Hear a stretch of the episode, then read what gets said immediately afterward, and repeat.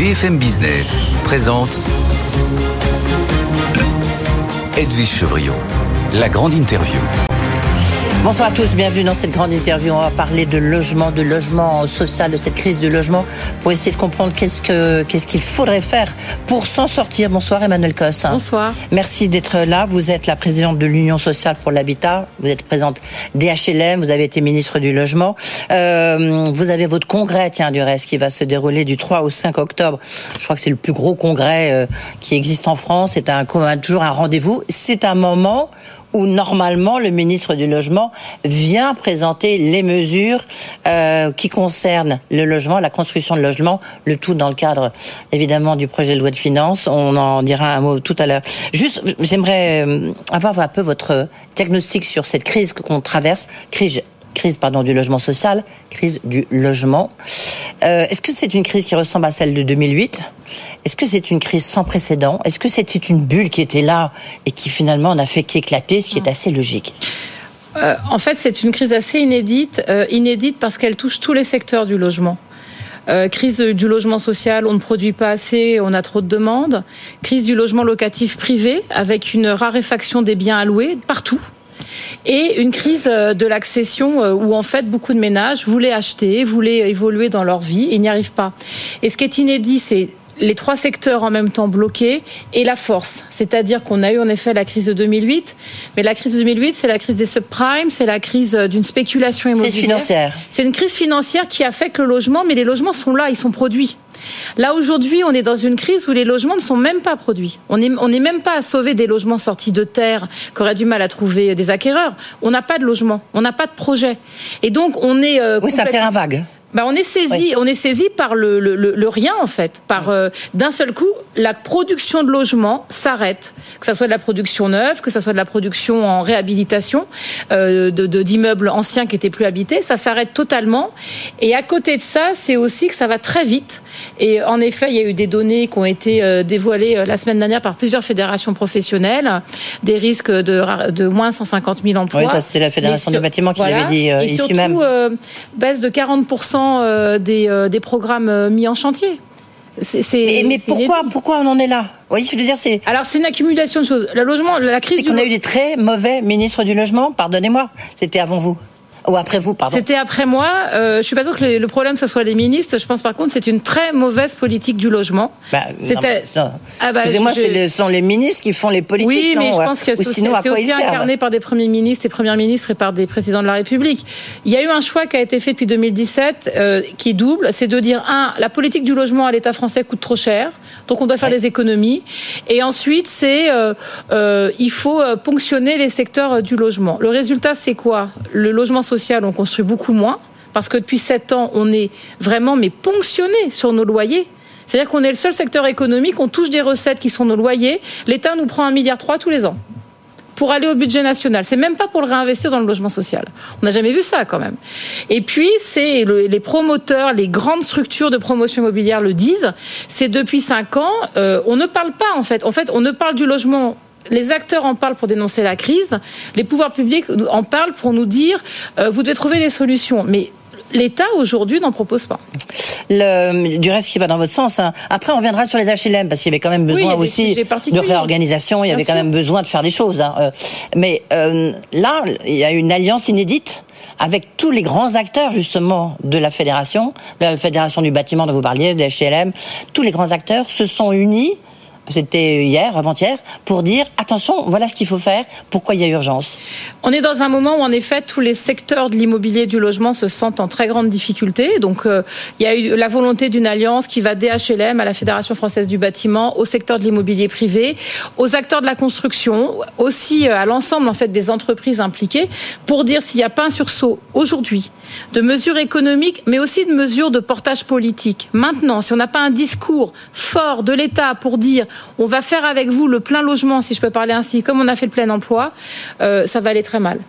Et pour rien vous cacher, c'est pas le secteur HLM qui va le plus mal, parce que nous, on on va en reparler, beaucoup aussi de missions de réhabilitation, euh, beaucoup de, choses à développer, mais quand même, moi je suis dans, chez un bailleur social, c'est mon travail comment je peux accepter de ne pas pouvoir répondre à la demande des gens qui attendent un logement social 2 millions 4. On a 2 millions 4 demandeurs. Imaginez euh, toutes ces entreprises du logement social. On regarde les fichiers de demandeurs tous les jours. On ne peut pas leur répondre. On n'a pas de logement vacant à louer tellement on est sollicité. Donc je vous cache pas que c'est quand même. C'est une demande en hausse de combien? C'est une demande en hausse cette année de plus de 7%. Mais si on regarde sur 10 ans, c'est plus de 20% plus de 20%. Et surtout, j'ai regardé les données des dernières demandes là, sur l'année 2022. Plus de la moitié des demandeurs sont actifs. C'est-à-dire qu'ils travaillent, ils ne trouvent pas de quoi se loger. Et dans toutes les régions, et ça c'est aussi important à dire, la demande HLM, elle augmente dans toutes les régions, y compris des régions, pendant longtemps on a dit qu'elles étaient en déprise, qu'il n'y avait pas d'activité, qu'il y avait trop de logements vacants. Ben, même dans ces secteurs-là, nous avons une demande HLM qui augmente et des difficultés pour répondre dans des délais corrects. Mais j'ai envie dire pourquoi vous n'avez pas construit? Alors pourquoi, pourquoi vous n'avez pas rénové? Alors je crois que le, bon, le taux de logement vide de mémoire d'HLM, je crois que c'est juste 4,7%, ce qui est déjà, parce que déjà, oui, mais en fait, les, les, taux de logement vide c'est autour de 3 à 4%. C'est en fait le temps des relocations ou des travaux, mm.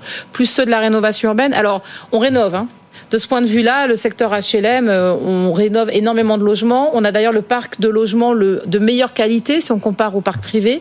Et on investit quand même euh, chaque année 7 à 8 milliards d'euros dans la rénovation, dans un investissement global d'autour de 14 à 15 milliards dans l'activité économique. Hein. Moitié rénovation, moitié construction. Pourquoi est-ce qu'on construit pas plus? Premièrement, euh, moi j'aimerais qu'on construise plus les HLM ont, su le faire. Euh, il y a 7 ans, les HLM produisaient 125 000 logements sociaux par an. Cette année, on craint de n'en produire que 80 000. Donc euh, vous voyez quand même la grande différence. Et surtout parce qu'on n'arrive pas à acheter les fonciers. On n'arrive pas à avoir les autorisations de construire. Et euh, il y a plus. Enfin, on. Pourquoi vous n'arrivez pas à acheter des fonciers? Trop cher trop cher. Ah, ben à ce moment-là, il faut aller voir les mairies, des mairies. Euh, Mais c'est notre, c'est notre quotidien. C'est notre quotidien. Enfin, c'est pas les mairies qui sont propriétaires fonciers. Hein. Les propriétaires fonciers. Euh... Ben, c'est notamment la SNCF, c'est l'État en grande partie. Mais pas que. Absolument. Et d'ailleurs, l'État a abandonné en 2017 sa politique euh, de foncier public qui visait justement à faire plus de logements sociaux. Là, cette année, on est en train d'inaugurer des tas d'opérations qui ont été permises par la cession de foncier public. Aujourd'hui, on en a très peu. Euh, vous parlez des grands propriétaires fonciers, c'est la SNCF mais au-delà de ça, euh, il y a énormément de terrains en France. Il y a énormément de propriétaires individuels fonciers. Euh, tous les acteurs. J'ai envie de dire, c'est à l'État de montrer l'exemple. je suis, bien d'accord public. D'ailleurs, il l'a montré par le passé. Mmh. Euh, moi, en tant que ministre, j'avais mis en œuvre des mesures qui permettaient des décodes de foncier. Donc, ça a été fait.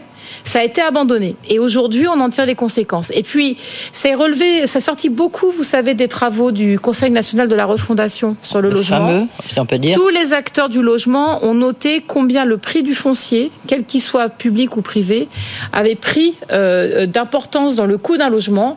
Avant, on était entre 10 et 15% Maintenant, dans beaucoup de programmes, on est au-delà des 30 Donc, vous voyez bien qu'en fait, la, le coût en fait du logement est très lié en fait à la cherté de ce foncier.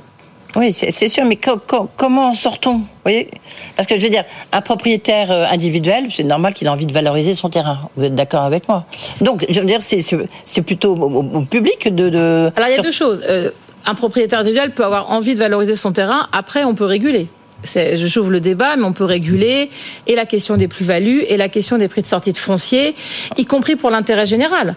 On peut décider qu'on régule euh, ces prix-là parce que si, l'idée c'est que tout le monde tire son, tire son profit de, de sa propriété, ben on peut, on peut attendre comme ça pendant très longtemps. Au nom de l'intérêt général, on peut décider de réguler. Par ailleurs, beaucoup de propriétaires ont quand même aussi des facilités fiscales, quand notamment ils vendent pour faire du logement social. Ensuite, je suis tout à fait d'accord avec vous. L'État doit montrer l'exemple. Par le passé, il y avait une mmh. politique du foncier public. Il y a deux ans, au congrès HLM de Bordeaux, le Premier ministre Jean Castex annonçait qu'il allait relancer cette politique. Deux ans plus tard, euh, elle est euh, Vous attendez toujours qu'on la relance Toujours au point mort. Et euh, je ne suis pas certaine que j'aurai des nouvelles réponses dans dix jours. Le... Vous allez la poser, j'imagine, la question quand même. Évidemment. Évidemment. Évidemment. Le, nombre d'agréments, donc production en chute?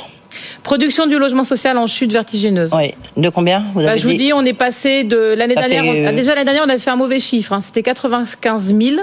Et là, vous pensez Et là, 80 000. on pense que ça sera moins de 90 000, c'est certain. Euh, je ne sais pas si ça, à combien ça sera plus bas. Ce que je crains, je vous dis ça, on aura les chiffres stabilisés en fin d'année, mais en tout cas, les évolutions qu'on a actuellement nous laissent entendre qu'on sera sur une production qui sera aussi faible que dans les années 2004-2005, c'est-à-dire des très mauvaises années. Ouais.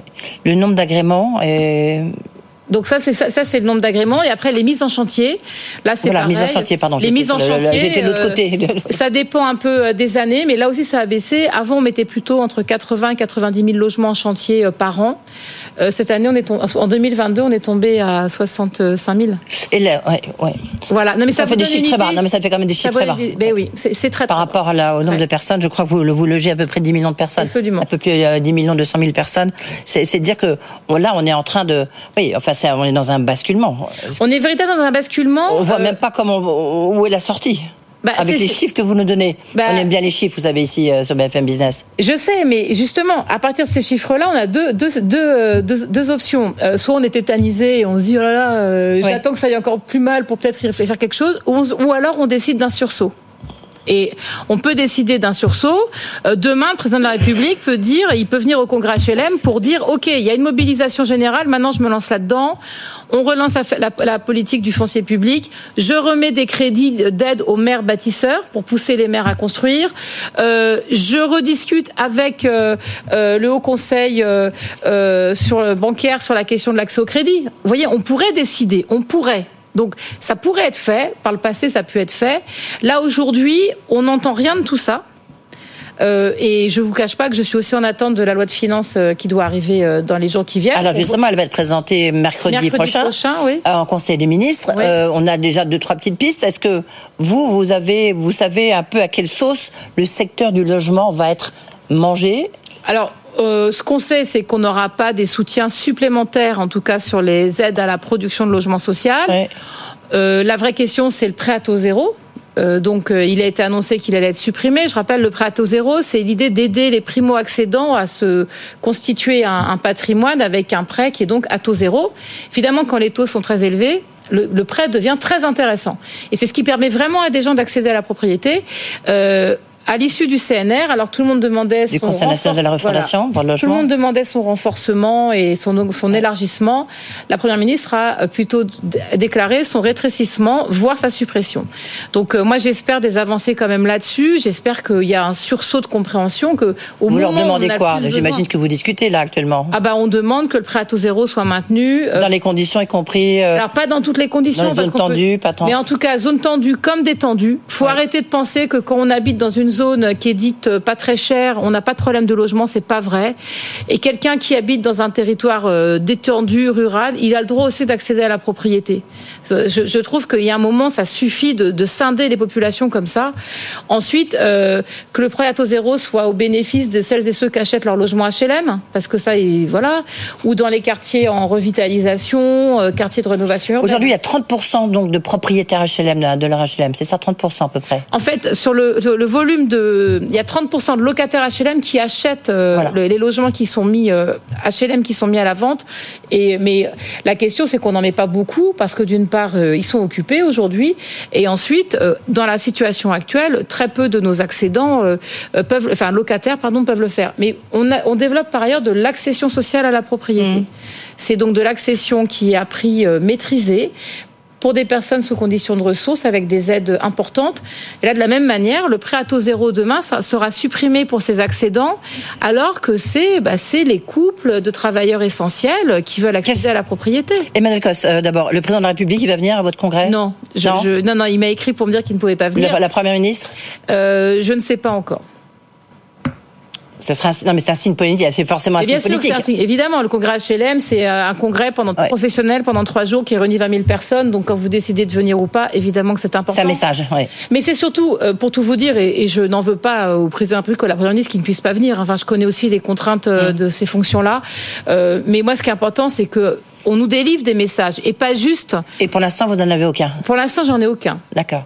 Euh, il y a combien? Est-ce que vous avez, est-ce que vous observez une, euh, une montée des impayés, euh, que ça soit sur les questions énergétiques aux questions de loyer, tout simplement Alors nous l'avons observé euh, durant l'hiver. Euh, depuis, euh, les impayés de loyer se sont plutôt stabilisés. À hauteur de combien? Alors c'est un peu compliqué à vous dire parce qu'on est sur des ratios difficiles. Enfin, je, je que je vous dirais pas un pourcentage parce que ça varie trop actuellement. Mais, non, mais c'est juste pour avoir un ordre de, enfin, quand bah, même. On, a un peu, plus de 20 milliards d'euros de loyer, donc on a quelques pourcentages d'impayés. Mais ça, c'est là l'année dernière en fait avec l'inflation, on a eu des, des, des va-et-vient énormes qui sont très liés en fait à l'augmentation du coût de l'énergie, pour tout vous dire. Ce que je ne sais pas encore, et c'est ça qu'on va analyser, c'est avec l'amélioration quand même du marché de l'emploi, c'est ce que nos locataires sont en, situation de fragilité moindre. Pour l'instant, ça ne s'est pas avéré. Donc c'est important. Il me, il me, paraît aussi important de vous dire que beaucoup de nos locataires sont retraités, et donc on a beaucoup de retraités pauvres dans nos locataires. À propos, là, là, on a beaucoup euh, pointé du doigt la mesure qui avait été prise par euh, vous-même. Vous l'avez mentionné sans complètement la mentionner. Euh, la mesure qui avait été prise de, sur l'APL la, au tout début du, du, mandat du quinquennat, de, du premier quinquennat d'Emmanuel Macron. Est-ce que pour vous c'est un facteur qui a vraiment joué? Est-ce que le, justement les, les APL c'est c'est c'est quelque chose où vous attendez un geste? Ah oui, alors les APL, les aides personnelles au logement, c'est ce qui permet euh, de, de, de, compléter les loyers quand ils sont trop chers hein par rapport à son revenu. Je le rappelle, hein, quand on touche une APL, on n'est pas du tout riche, hein, on gagne moins que le SMIC. Donc euh, je, je, tiens à le redire. Et en effet, c'est une dépense pour l'État importante, mais ces mesures d'économie sur les APL, ça a eu un effet délétère pour les ménages. On se rend compte que l'APL aujourd'hui, elle permet moins de compenser la cherté des loyers. Donc oui, nous on demande une revalorisation des APL, comme d'ailleurs la Fondation Abbé Pierre, pour que ces publics qui sont sous le seuil de pauvreté ou juste au-dessus, puissent retrouver une petite marge de manœuvre. Et dans ce contexte d'inflation, notamment avec inflation sur l'alimentation, sur l'énergie, c'est extrêmement important qu'il y ait oui, mais 5 euros, est-ce que c'est justement c'est la variable qui, qui fait basculer? Pardon? 5 euros, c'est vraiment la variable qui fait basculer Non, 5 euros, c'était euh, c'était aussi le symbole. Oui. C'est-à-dire qu'au moment où on, on Oui, mais au-delà du symbole, maintenant ça va, le symbole bah, 5 euros. a quelques quand, années. Quand vous avez comme revenu 570 euh, euros, oui, ce qui est quand même une partie de nos locataires, bah 5 euros ça pèse. Et quand vous avez 1300 euros et que vous avez plusieurs enfants, oui, 5 euros ça a un impact. Faut, je me rappelle très bien d'une députée à l'époque qui disait, mais 5 euros, tout le monde ajuste avec ça. C'est pas vrai. Quand, mm. quand on vit chichement, quand on compte vraiment son argent euro par euro, la réalité, c'est que 5 euros, c'est important. Il suffit d'aller dans une distribution de collecte euh, alimentaire au Resto du Cœur pour en discuter avec euh, ses bénéficiaires. Je vous assure que 5 euros, c'est pas, pas une futile. Merci beaucoup Emmanuel Costa d'être venu ici, donc la présidente d'HLM, congrès important, donc euh, à partir du 3 octobre, et on vous attendez les mesures du bah, le projet de loi euh, de finances. Vous me direz, vous le saurez mercredi prochain. J'imagine qu'on va quand même vous prévenir un peu avant. J'espère. Mais vous attendez des choses, pas sûr que vous les ayez. Merci beaucoup d'avoir été avec nous.